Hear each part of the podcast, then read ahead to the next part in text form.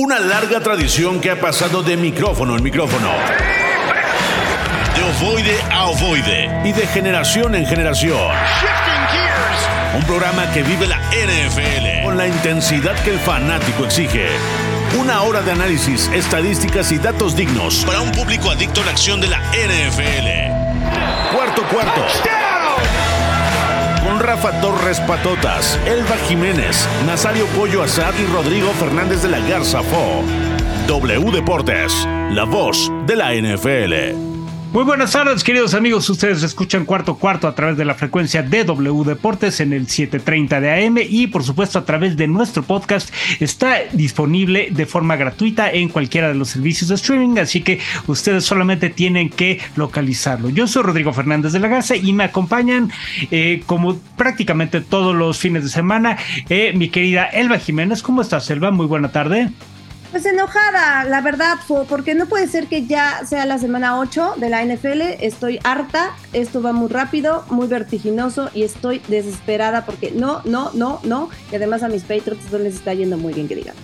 Yo te entiendo totalmente porque así pasa con mis 49ers. Pero mi querido Pollo, ¿cómo estás? Muy buena tarde también y tenemos una, eh, una muy, muy eh, interesante jornada que analizar esta tarde. Así que, pues, eh, primero que nada, saludos. ¿Qué tal, Fo? ¿Cómo estás? ¿Cómo estás, Elba?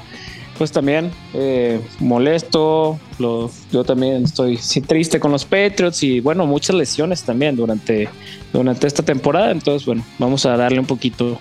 Pues sí, vamos a darle entonces a este programa y bueno, eh, hoy podríamos empezar el programa de los yo no nací para amar, nadie nació para mí, porque realmente todos estamos frustrados con nuestros equipos y vamos a seguir ya directo con los que no son tan miserables como eh, pues como los que jugaron el pasado jueves, que sí la pasaron bastante mal.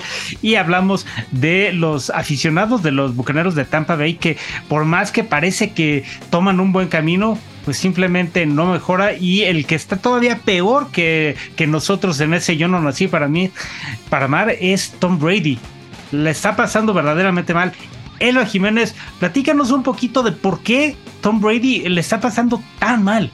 Bueno, no sé si solo sea Tom Brady en general, pero sí el equipo lo está haciendo nefasto. Y Tom Brady, pues sí, ya volvió a romper otra tabla, el, bueno, otra tablet, you know. Sí, una tableta, claro. Y pues según esto ya les habían dicho que no podían hacer ese tipo de cosas porque Dios mío santo, uno que necesita tanto la tecnología y este señor haciendo eso. Pero bueno, pues evidentemente anunció el viernes que sí se divorcia de Giselle Bonchen después de 13 años de matrimonio, de feliz matrimonio. Y pues no le están saliendo las cosas. En primer lugar, su ofensiva pues está a la baja totalmente. Antes del partido del jueves, los Bucks, por ejemplo, han llegado a zona roja solo 19 veces en 77 eh, oportunidades, ¿no? En 77 campañas, 24,6%. Esto obviamente en esta temporada. En los primeros 7 juegos de la temporada pasada fue 39 veces en 79, o sea, 44, un poquito más, por lo menos un poquito más de la mitad.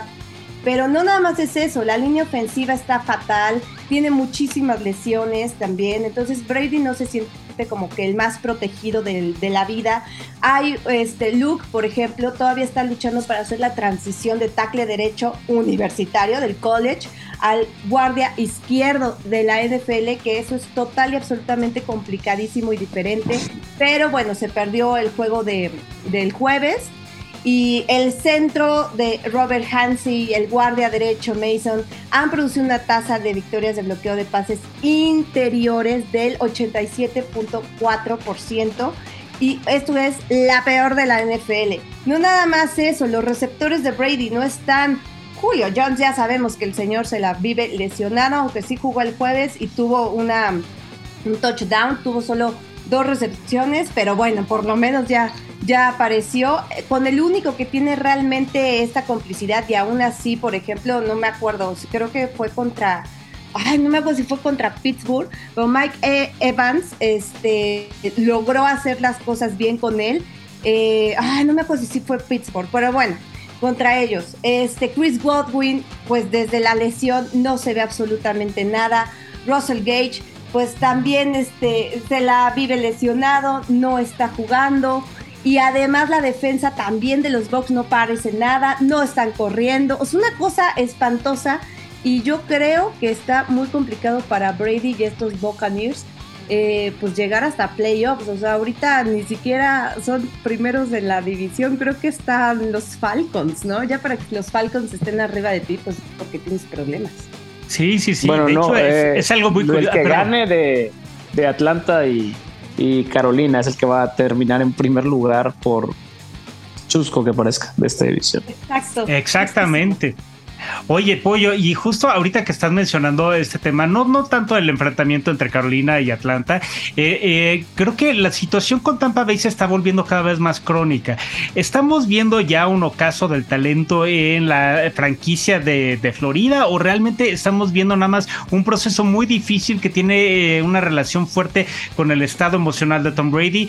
¿Qué eh, futuro le ves tú a estos bucaneros eh, de cara a lo que viene como el final de la temporada y sobre todo lo que más adelante pueda venir o, o que pueda acarrear eh, pues como futuro la franquicia?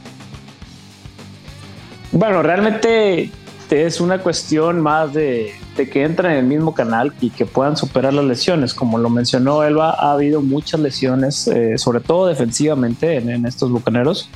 Y el tema de, por ejemplo, el partido del jueves, lo que los castigó horrible fue muchos pañuelos en zona roja. Entonces, jugadas que eran eh, tercera y gol a do- en la yarda 2 se convertían en tercera y dos en la yarda 12. Ah, había muchos detalles de falta de, de sincronía en el equipo y bueno, también la mi- misma sincronía de Brady con sus receptores, porque bueno, evidentemente tiene una situación de peso que lo tiene fuera de, fuera de concentración, de la concentración que le conocemos. Y bueno, eso, eso únicamente con, con tiempo se, se arregla. Eh, le pues, puede alcanzar todavía para ganar la división, porque pues bueno, la división afortunadamente está pues no tan complicada. Es la más triste Eh. de, de ahorita, Pollo. La, la división más triste de la NFL. No, yo creo que sigue siendo la de Jacksonville con Colts y Tennessee. Esa, esa- es para que le ganen a eso está en, en chino. Pero probablemente sea la segunda más triste.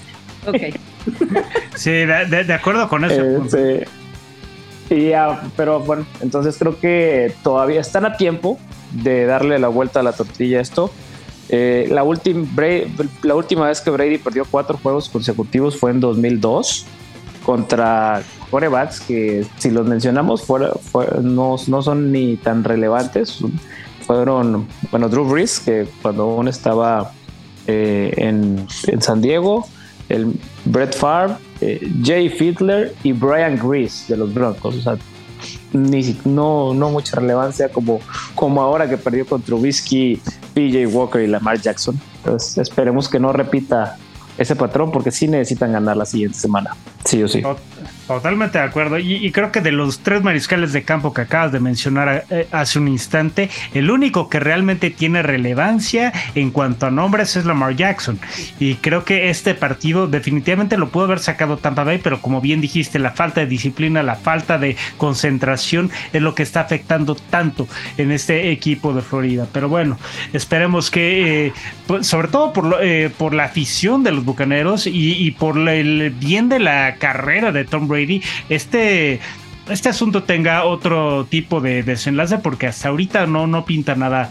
Nada bonito. ¿Les parece si continuamos un poco con los equipos o más bien con los partidos que vienen en esta jornada? Creo que están ocurriendo cosas muy interesantes en la NFL y justamente ahorita es el momento de abordar algunos de los partidos más interesantes. Primero que nada, yo quiero recordarle a todas las personas que siguen a la NFL que todos los partidos de esta jornada, a, excepción del que ya ocurrió el pasado jueves, todos van a darse una hora antes porque el cambio de horario en Estados Unidos ya se dio. Entonces, ya eh, cambia este horario y ahora todos los partidos que salían al mediodía salen a las 11 de la mañana y lo mismo va a ocurrir con el Thursday night, eh, perdón, con el Sunday night que va a ser a las 6 de, la tarde y no a las 7 de la noche como usualmente estaban esperando. Y dicha esta pequeña apología, quiero eh, pues comentar algunos de los partidos. ¿Cuál es el que más les llama la atención sin llegar al eh, Monday night o al Sunday night que son unos muy llamativos? Hay uno que a mí me llama mucho la atención y que creo que a ambos les llama mucho también porque es su equipo enfrentándose a un rival divisional que curiosamente pintaba totalmente diferente el panorama para los Jets contra los Pats y ahora pues los Pats se ven pues menos favorecidos ante unos Jets que están sorprendiendo en esta temporada. Empecemos contigo, Pollo. ¿Cuál es el análisis a priori que puedes dar de este partido? Bueno, creo que va a ser más parejo de lo que la gente cree. Eh, se está eh, no se está tomando tan en consideración lo que va a impactar la lesión de Bruce Hall a estos Jets. Recordemos que Bruce Hall iba en camino a ser prácticamente novato ofensivo del año. Ya tenía este, la identidad de este equipo era básicamente de correr por Bruce Hall. Ya Michael Carter había pasado un segundo, segundo eh, término, segundo eh, opción. Plano. Entonces aquí realmente pues va a pegarle. Hemos visto que sobre todo Zach Wilson no está teniendo su mejor campaña, eh, ha sido bastante criticado y Matt Judon puede darse un buffet de sacks y, y alguna que otra intercepción. Entonces, eh, bueno, creo que los Pats tienen oportunidad de, de ganar este partido con todo y, y, la sorprendente temporada que están teniendo los Jets, porque bueno, James Robinson ni siquiera eh, se habla de que no va a jugar este partido, que lo van a llevar lento con el playbook. Y creo que también eh, este, justo ese movimiento que estás diciendo, el de, James Robinson, es uno bastante importante porque fue una de las noticias de esta semana, el cambio de, de, franquicia de James Robinson que llega a eh, Nueva York y es justamente para cubrir un poquito la ausencia de eh, Hall. Pero vamos a ver también qué tal, qué tal funciona. Como bien dijiste, creo que el acoplarlo a este nuevo plan de juego va a ser un tema bastante diferente. Elba, ¿tú cuál crees que sea la mayor oportunidad que los Patriots tengan para poder darle la vuelta a este pronóstico? Pues la verdad es que no, no sé, no sé, yo sí lo veo también sumamente reñido este partido porque tampoco van a contar los Jets con el guardia eh, Elaya Vera Tucker. Este, y esto es por el resto del año, por una lesión en el tríceps. Y eso también creo que, que está mal para ellos. Y del lado de, de New England, pues sí, obviamente está este tema de quién será el mejor mariscal de campo para el bonito este, equipo de New England. Pero bueno, ya dijeron que va a jugar Mac Jones, que Además, Bill Belichick dijo que la rotación de los corebacks, él se cree ahora sí que como este tipo de, la selección mexicana, ¿se acuerdan? De Osorio. O sea, vamos a estar lo que, no, lo que nos vaya conveniendo, pero yo no sé si eso está muy bien en cuestión de confianza para cualquiera de los dos. La verdad es que Sapi a mí me gusta mucho lo que está haciendo. También pasó una una cosa muy extraña, eh, que en el partido pasado, Mac Jones parece que le da el cable de una de las cámaras. Después dicen que eso no es cierto y que la mamá del muerto, pero pues yo digo que sí, que sí. A ver, eh, el balón se mueve, el, el balón se ve clarito que se mueve. Ahí está, entonces pobrecito de mi Mac, porque todo el mundo en el Gillette Stadium lo estuvo molestando horrible, pero creo que la clave va a radicar realmente en la defensiva de los Jets y el ataque terrestre de New England. Ojalá y nuestro don Ramón, o sea, Ramondre, este, lo haga bastante bien, pero también es importantísimo, eh, obviamente, limitar las pérdidas de balón si quieren ganar este partido, y lo digo mucho por New England. Creo que han estado regalando balones como si fueran Santa Clauses y me tiene un poco harta esa, esa situación. Zach Wilson pues tampoco ha lucido que tú digas que bruto, bueno, nunca lo ha sido, pero pues los Patriots le han ganado 12 partidos consecutivos a los Jets. Quiero pensar que lo van a ganar los, los Patriots y por tres puntitos nada más. O sea, sí creo que va a estar reñido el partido. Yo tengo una, un punto que tal vez eh, tú, Pollo, me puedas ayudar a entender un poquito mejor. Es cierto, Ramondre Stevenson ha tomado mayor eh, relevancia en el ataque de los Patriots y se ha convertido más que en un caballito de batalla en el arma principal de estos Patriots. Pero, ¿qué ha pasado con Damien Harris? Porque es cierto, estuvo en una lesión, pero regresó la semana pasada y su papel fue limitado prácticamente a nada. ¿Crees que en este partido pueda tomar un poquito más de relevancia su presencia, considerando que, bueno, pues ya se repuso un poco más, que está nuevamente en el roster, que está aportando y que está sano, que pueda eh, darle un poco de versatilidad al ataque de estos Patriots? ¿O crees que definitivamente tenga que recaer estrictamente en los hombros de Ramondre para poder eh, avanzar mucho mejor o con mayor confianza esta ofensiva? No, a ver, evidentemente va Demian Harris tiene cierto rol, pero creo que ya eh, está dejando claro que Ramondre Stevenson es el corredor principal del equipo. ¿Por qué? Porque es su mejor corredor. Al final del día tiene mejor, genera más yardas, tiene mejores números. Entonces ese, tándem 1-2 eh, pues se invirtió el orden de jerarquía. Va a estar primero Ramondre Stevenson y, y ya después Demian Harris en una que otra serie. Eh, y es el arma más eh, letal que tienen los Patriots, porque bueno, Jacoby Myers es que es nuestro mejor receptor del equipo. Eh, pues depende mucho de si, si el coreback en turno de los Patriots sale en un buen día y si logran pasar, dar pases correctos de más de 15 yardas. Entonces, estamos un poco limitados en ese tema. Creo que el plan de juego tiene que pasar por ponerle mucha presión a, a Zach Wilson y además eh, tener mucho, quemar mucho reloj los mismos Patriots corriendo eficientemente el balón y como dijo Elba, no dar entregas de balón, porque ya sabemos que cuando, cuando Belichick pierde el diferencial de entregas de balón, el partido está prácticamente perdido. Sí, totalmente. Y, creo que defensivamente también los Patriots se han sostenido bastante bien. Creo que han dado unas muy buenas exhibiciones, pero creo que al final no han sido suficientes porque justo esa falta de, de acción ofensiva es lo que está perjudicando demasiado al equipo de Foxborough y me parece que ahí es donde tendríamos que eh, ver que haya cierta corrección. Me parece que ahí eh, Matt Patricia no ha tenido la, suficiente eh, posibilidad de encontrar una alternativa que pueda levantar a este equipo de Foxborough y, definitivamente los Patriots para poder llevarse este partido ante los Jets van a necesitar encontrar alternativas. yo, yo siento que tienen ahí suficiente talento eh, entre los novatos como para poder levantar, eh, aunque no tengan tanto renombre.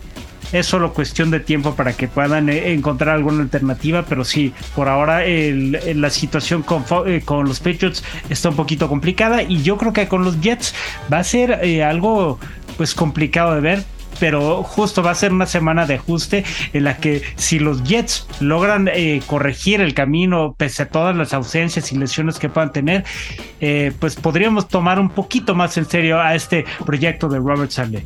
No sé si ustedes concuerdan conmigo, pero al menos a mí me parece que pueden ofrecer un poco más.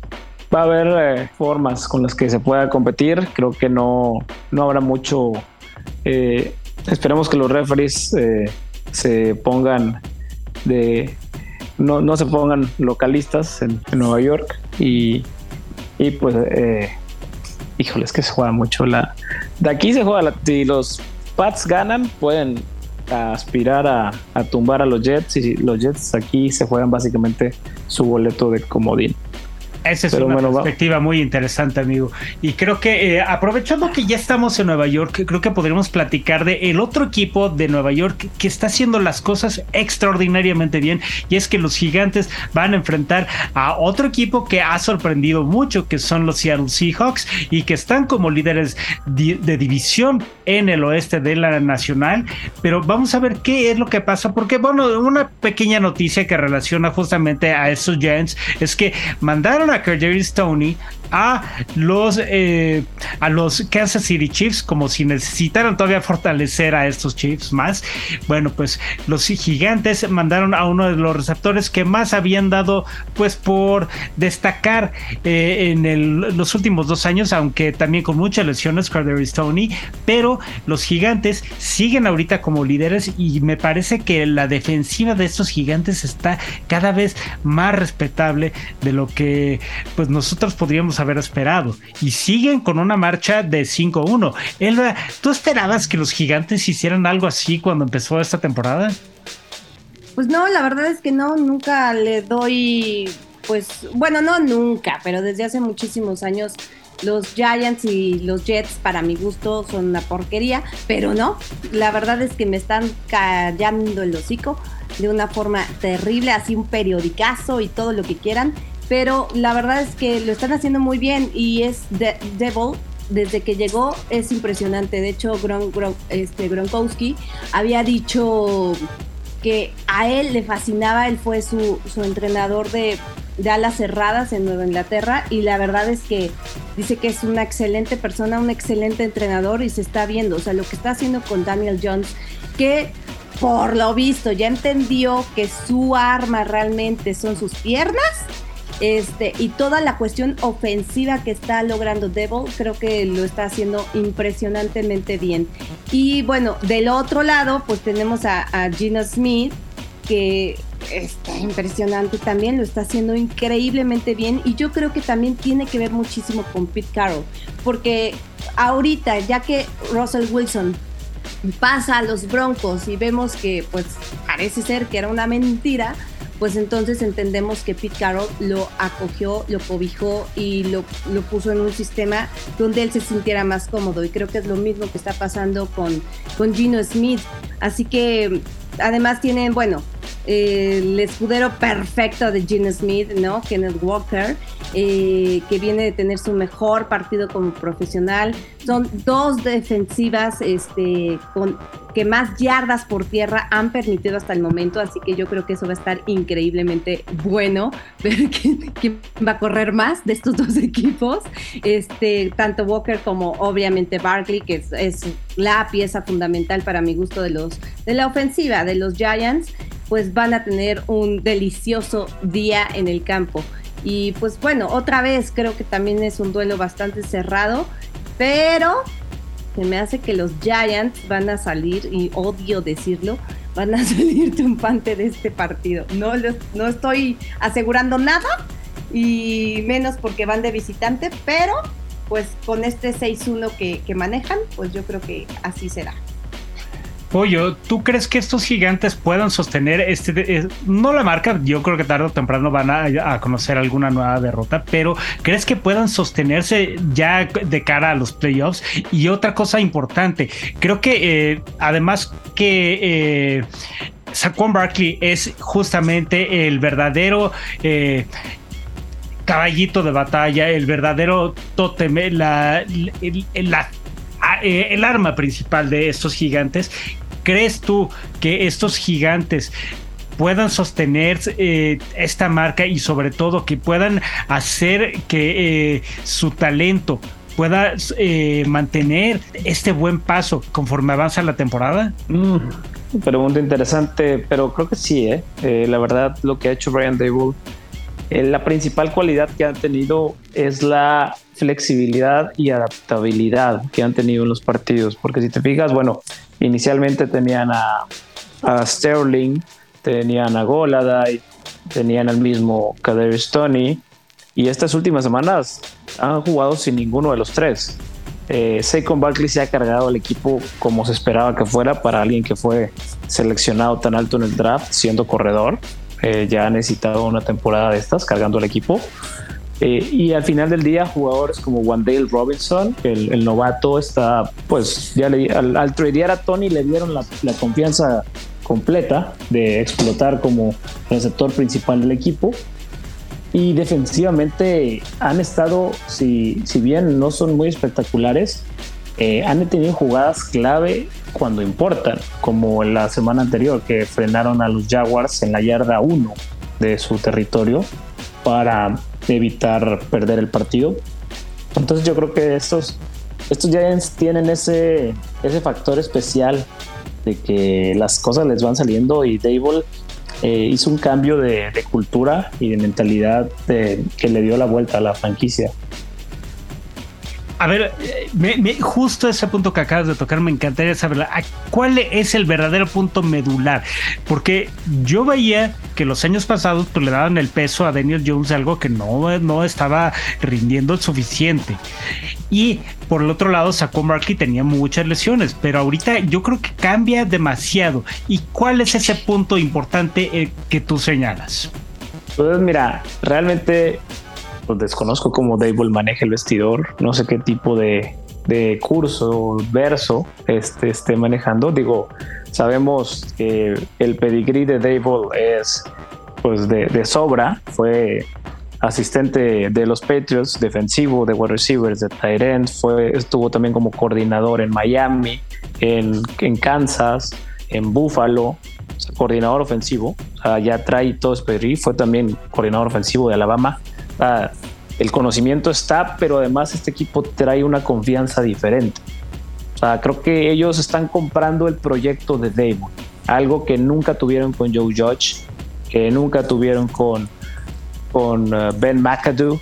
Entonces, creo que ahí radica la, principal diferencia de estos Giants. O sea, que están comprometidos con el proyecto del entrenador y que están ya eh, rindiendo eh, pues aunque sea next man up, porque bueno, se lesiona uno y sale otro y se lesiona otro y el Tyrant y ahora el Tyrant de picaron el ojo y ya no va a regresar durante el año eh, a Bellinger. Entonces, esa especie de filosofía next man up que tanto ha hecho famosa Bill Belichick, pues Brian Dable de cierta forma la está aplicando acá también. De acuerdo, y no sé si tú pienses ahí, Elba, que la defensiva de los Giants está dando eh, finalmente una verdadera eh, solidez que hace que sea una, eh, una de las partes más respetables de toda esta franquicia. Pues es lo que les comentaba, o sea, no lo creo tanto porque los Giants tienen la segunda mayor cantidad de yardas terrestres en la NFL, o sea, 1214, y promedian la segunda mayor cantidad de yardas por juego, que son 173.4.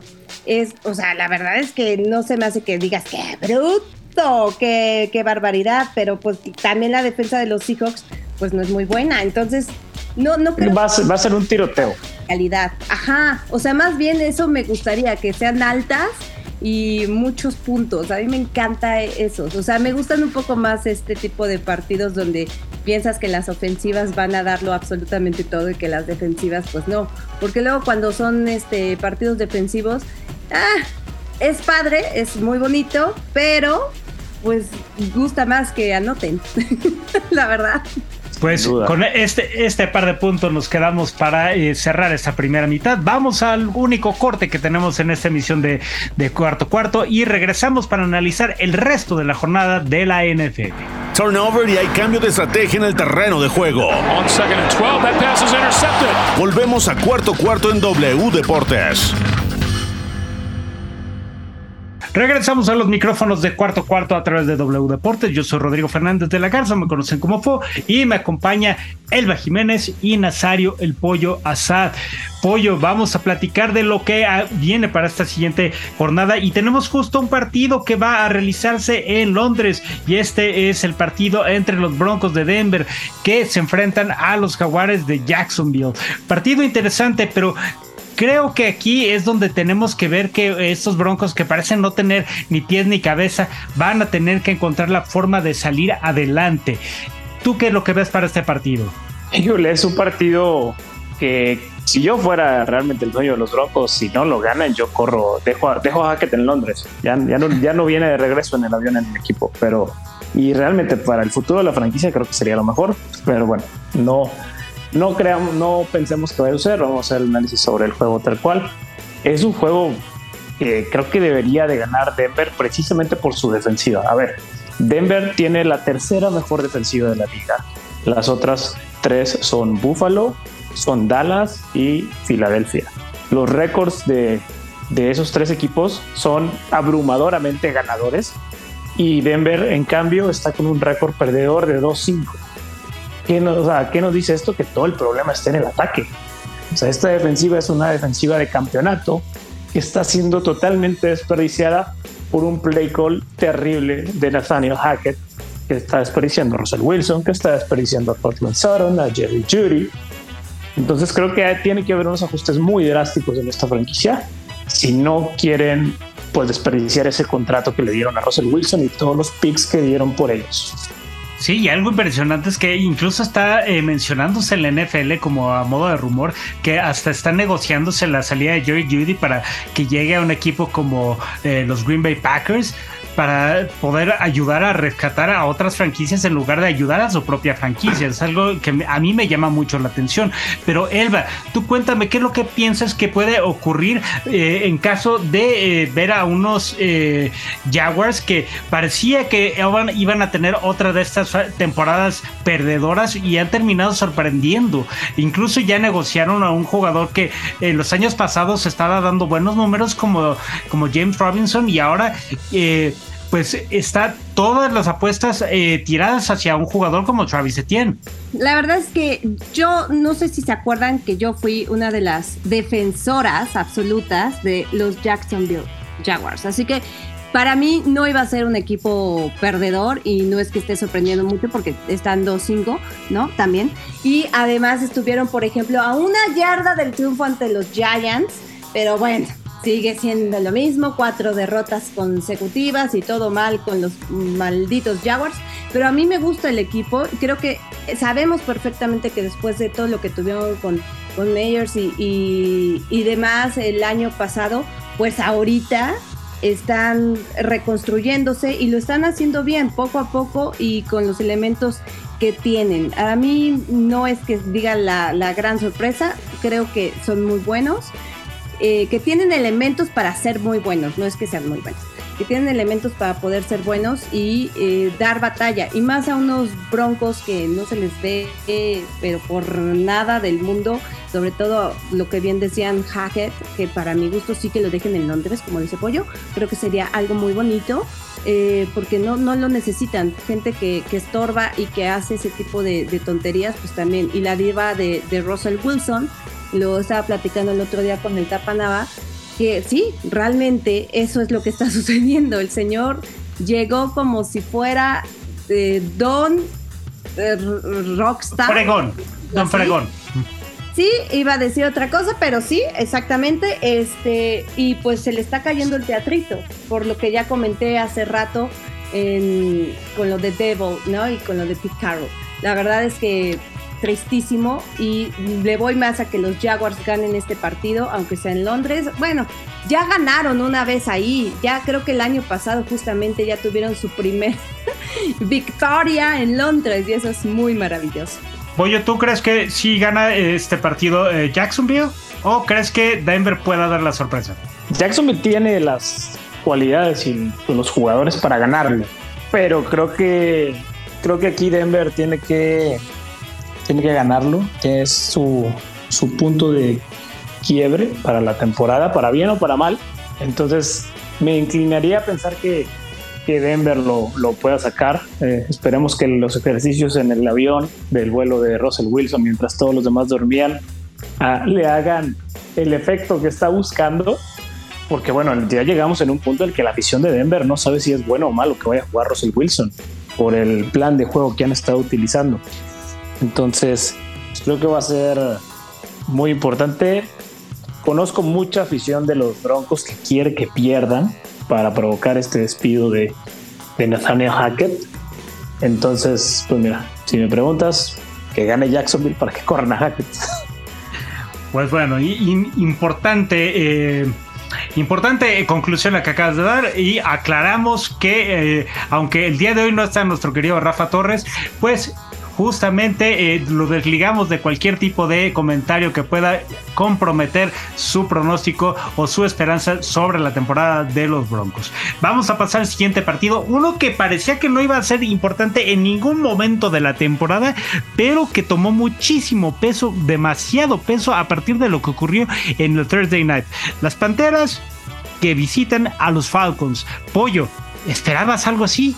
Esperar que ellos fueran los, los que se estuvieran peleando el, liderato divisional, pues no, definitivamente no. Las Panteras, eh, bueno, yo lo he venido mencionando, tienen una defensiva muy buena, que es lo que los ha cargado para varios partidos, a pesar de perderlos, al final del día era lo que los mantenía competitivos y el cambio de coreback les hizo muy bien, porque PJ Walker es mucho más funcional que el mismo Baker Mayfield, entonces ya vimos como DJ Moore tuvo sus 10 targets la, la semana anterior y bueno, eh, pues entre Chuba Hobart y Deontay Foreman se encargaron de que la gente se olvidara al menos por un día de Christian McCaffrey.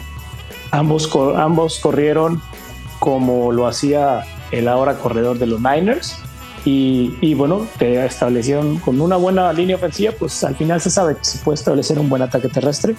Entonces creo que creo que Carolina puede tener un cambio interesante en su, en su temporada, pero sin, sin desprestigiar a, los Falcons, que que bueno, siempre son un enigma porque corren y corren, me compiten, no usan a sus mejores jugadores como Kyle Pitts y Drake London, pero aún así han logrado sacar algunos resultados interesantes durante el año.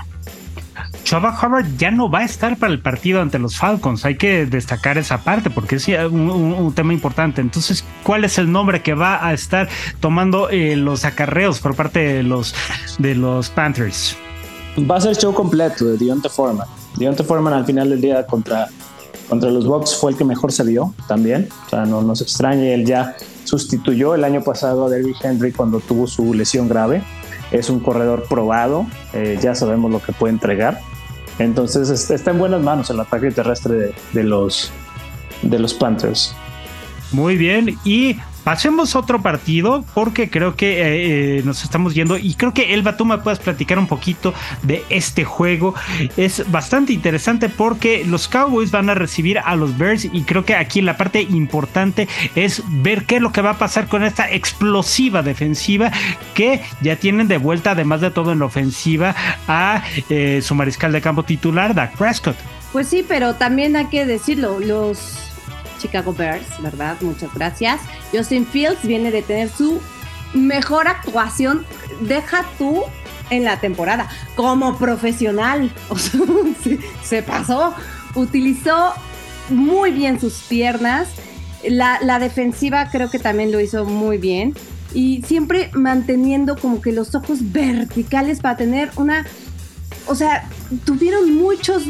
Eh, eh, buenas oportunidades en los terceros intentos, siempre los, realizaron. Los, los pobres de los de New England, neta, no podían hacer ningún tercer intento, tercer down, no les salía, pero a los Bears todavía sí. Y bueno, es una montaña rusa de emociones, obviamente, verlo jugar, porque pues toma demasiadas jugadas negativas innecesarias. O sea, sus, sus decisiones son realmente eh, catastróficas, porque siento que luego la ansiedad se lo está comiendo y quiere quiere lucirse y la termina regando, pero creo que es muy importante.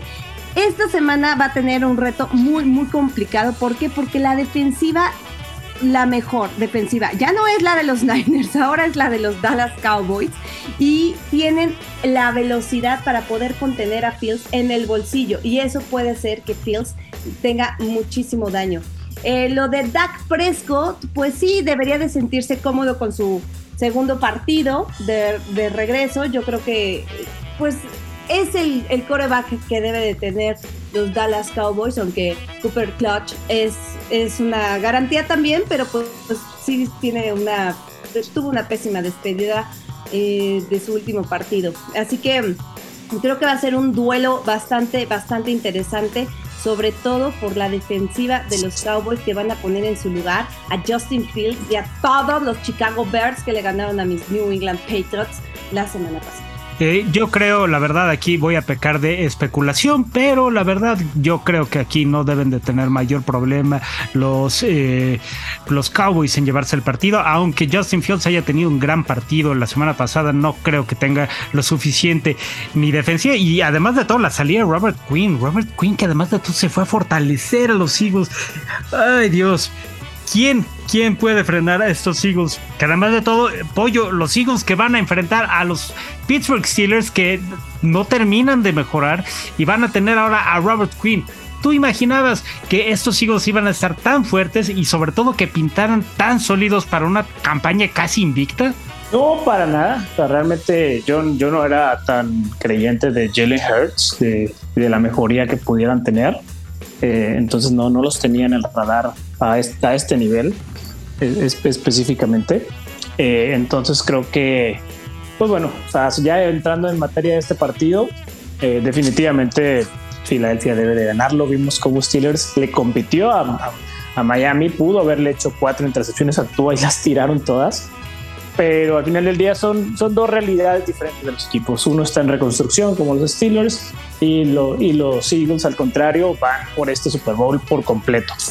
Eh, como lo mencionaste con la adición de, de Robert Quinn. Entonces creo que pero realmente aquí gana Filadelfia y sin más, tampoco hay tanto que desmenuzar. Sí, sí, sí, no hay, no hay, no hay mucho tema del cual se pueda hablar en ese tema y yo creo que ahí pues los Steelers van a, vamos a ver qué tal le va a, la dupla Pickett Pickens que creo que puede estar interesante. Vamos entonces a otro juego, este puede ser un poquito más interesante.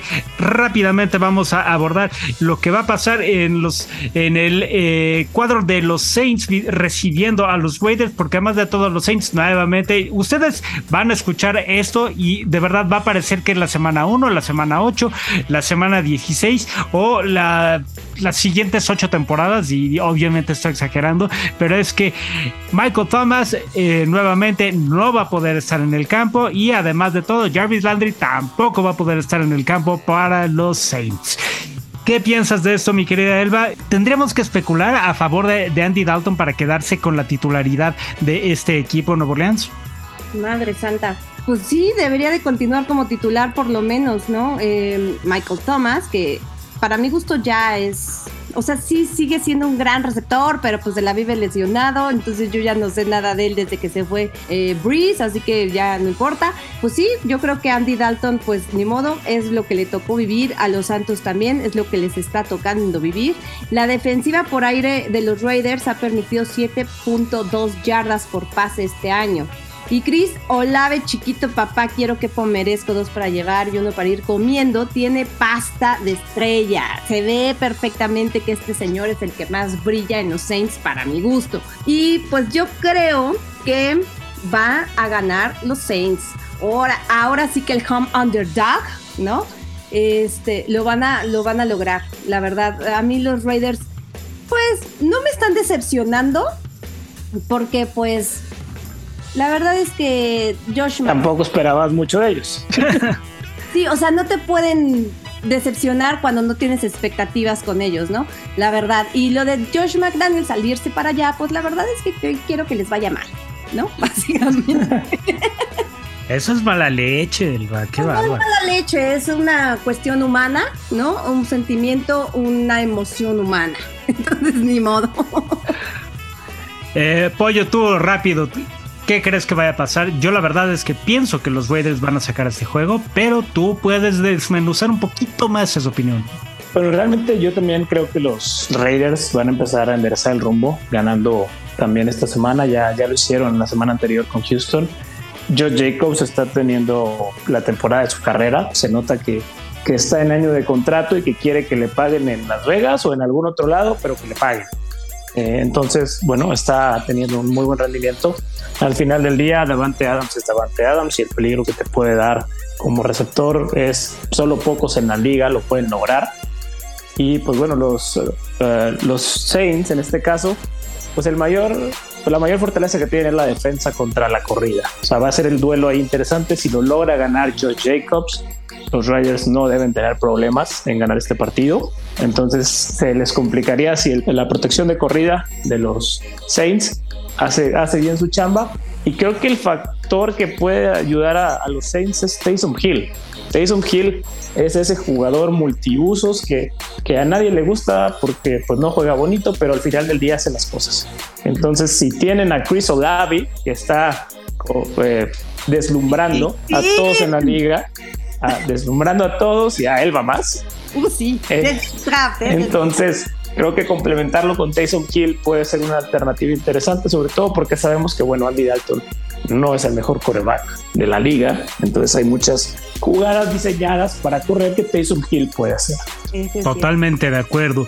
Oigan, un partido que parece estar bastante disparejo, pero creo que los Dolphins con Tua Tagovailoa van a tener que visitar a unos Lions que tienen que corregir el rumbo porque han estado de capa caída en las últimas jornadas y vamos a ver qué tal se da. ¿Qué es lo que piensan que pueda pasar? Yo creo que aquí va a ser un festín para Tua, sobre todo para Tyreek Hill y para Jalen Waddle, pero no sé si eh, tal vez algo mi visión a priori esté eh, siendo lo suficientemente limitada como para no considerar que Aidan Hutchinson pueda hacer algo, importante contra Tua. Tua se vio muy mal, eh, eso sí hay que dejarlo muy claro. La semana anterior Tua eh, pudo haber sido interceptado tres o cuatro ocasiones y no estaríamos hablando de que los Dolphins ganaron, sino de que los Steelers les habrían ganado en Miami, una narrativa totalmente distinta. Entonces fue ahí un resultado bastante engañoso. Yo creo que, que va a ser un partido eh, entretenido en el que el que menos equivoque va a ganar, porque bueno, los, los Lions también son expertos en, en, dar entregas de balón.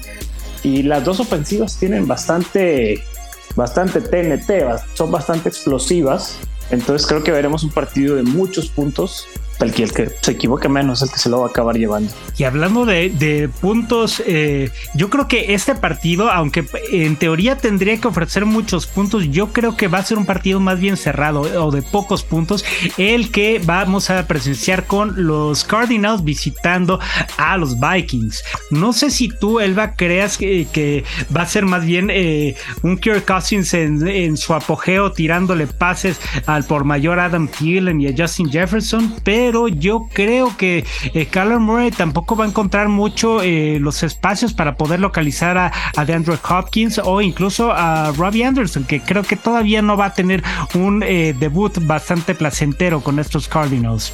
Me impresiona que conoces a muchísimos jugadores de todos los equipos, eso está bien bonito.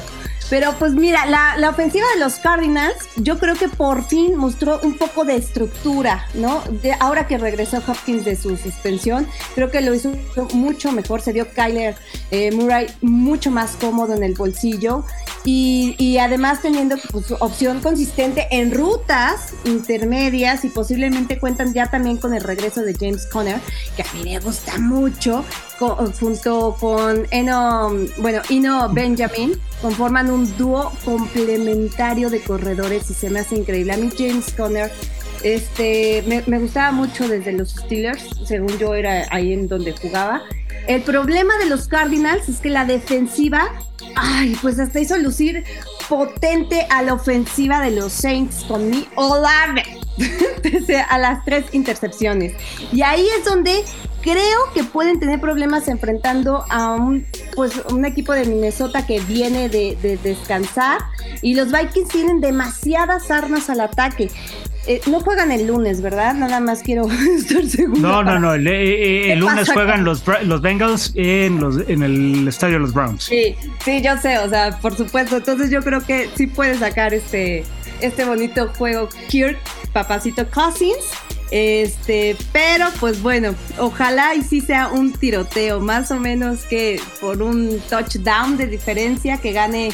Este, a mí me gustan los Vikings, que están cuatro y medio eh, favoritos, pero pues a mí me gustan los, los hermosos Vikings para ganar esto con Kirk Cousins. Oiga, pues vamos ahora a, los partidos más interesantes de la jornada. Empezamos con el ya clásico eh, californiano entre los 49ers que visitan el SoFi Stadium para jugar contra los Rams. ¿Crees tú, mi querido Pollo, que vaya a ser nuevamente el dominio de los 49ers ante estos Rams? Que curiosamente los Rams se llevaron el partido importante pese a esta seguidilla de derrotas contra los de la Bahía estos Niners tienen con qué ganar. Este, este año de los Rams no, no, no, no se les ve ni por dónde, la verdad. Va, eh, están jugando con su cuarto centro de la temporada. Eh, tienen el tema de K-Makers como distracción, que está expulsado del equipo. Eh, Matthew Stafford con su lesión de, del brazo. Entonces, sí, no, yo aquí voy totalmente con los Niners. Creo que ahora sí vamos a ver el verdadero estreno de Christian McCaffrey, no solo la probadita que nos dieron la semana pasada. Entonces me... Qué vergüenza de, presentación. No debería... ¿eh? no debería haber problemas, de verdad, para que los, para que los Niners saquen este partido y ya se encaminen más a ser quienes le van a pelear a, a los Seahawks por la división qué fuerte decir que los Seahawks van a ser los contendientes verdaderos de esta división ante el resto de los equipos que pintaban mucho mejor que ellos.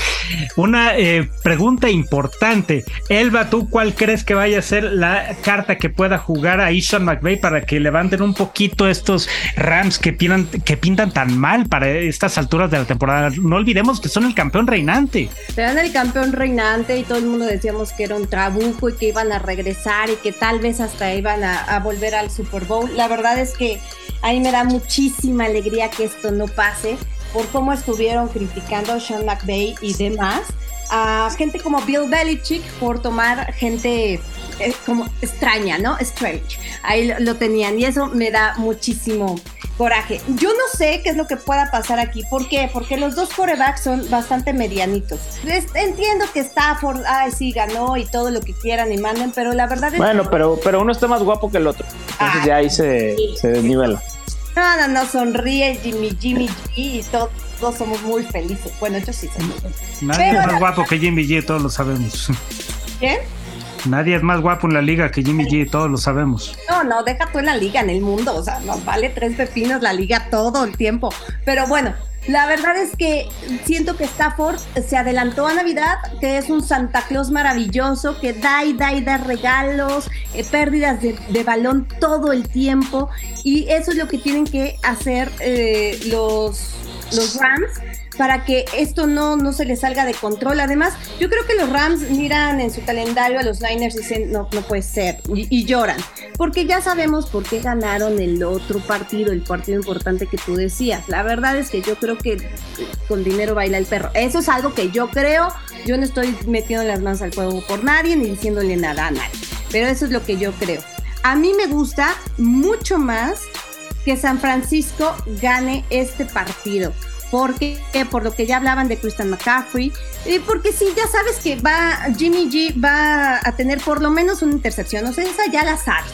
Entonces, pues seguir con lo demás. La ofensiva de los Rams no es la de Kansas City, que fue sumamente explosiva, que les metió en 30 mil puntos, pero además sí, sí es cierto que tuvieron pues dos semanas para preparar este partido. Yo creo que el dinero, por lo menos en las apuestas, se va a ir con los Niners. Pero sí, me voy a ir yo también con ellos, aunque solo están favoritos por uno y medio. Y todo el mundo dice que seguramente home underdog por esta cuestión del dinero en, en, pues en los Niners vaya a ganar los Rams. Pero no, yo me voy a quedar con los Niners, confío en ellos, confío, no confío en su head coach, pero en todo lo demás sí confío. Y que McCaffrey les va a correr el balón bastante bien a los Rams. Muy bien, y vamos ahora con el cierre, no el, no el cierre porque faltan dos partidos, pero este es el partido más importante de la jornada. Pollo, tú tienes que ayudarme a desmenuzar este partidazo entre los Packers y los Bills. ¿Crees que los Packers puedan hacer un papel medianamente presentable después de lo que ha ocurrido en las últimas semanas? creo que solo hay una respuesta, Foyes no. O sea, ni siquiera lo pondría como partido más importante de la semana porque creo que va a ser una paliza de proporciones importantes. es la primera vez que Aaron Rodgers es eh, underdog por, por más de, 10 puntos y los Bills la van a cubrir con la mano en la cintura. Las realidades de los dos equipos son diametralmente opuestas. Eh, Aaron Rodgers y los, y, los Packers vienen de, perder con los Commanders. Eh, los Bills de a una mucho mejor defensa como era la de los Steelers, le recetaron 40 puntos y la peor derrota en la era de Mike Tomlin. Y, vienen de, descansar, además, olvídate, o sea, aquí yo creo que de importante no, no va a tener mucho el partido, sino más bien cuántos puntos fantasy van a dar Josh Allen y Gabe Davis y Stephon Diggs. Y yo solamente me voy a lamentar porque no tengo ninguno de esos receptores. Afortunadamente en un fantasy sí tengo a Josh Allen y eso me alegra mucho. Pero amigos, es tristemente el momento de despedir esta emisión de cuarto cuarto que eh, se nos va demasiado rápido, son demasiados temas y quisiéramos que durara más tiempo, pero a veces no se puede y tristemente ser la realidad de esta emisión de cuarto cuarto. Mi querido Pollo, muchas gracias. Elba, gracias por estar en esta emisión del programa y pues nosotros tendremos que retomar más comentarios del NFL para la siguiente semana. Yo soy Rodrigo Fernández de la Garza, que tengan una excelente tarde y, y que disfruten mucho la NFL. Hasta luego.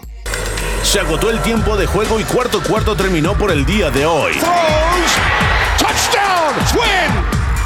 No dejen de sintonizarnos el próximo sábado en W Deportes, la voz de la NFL.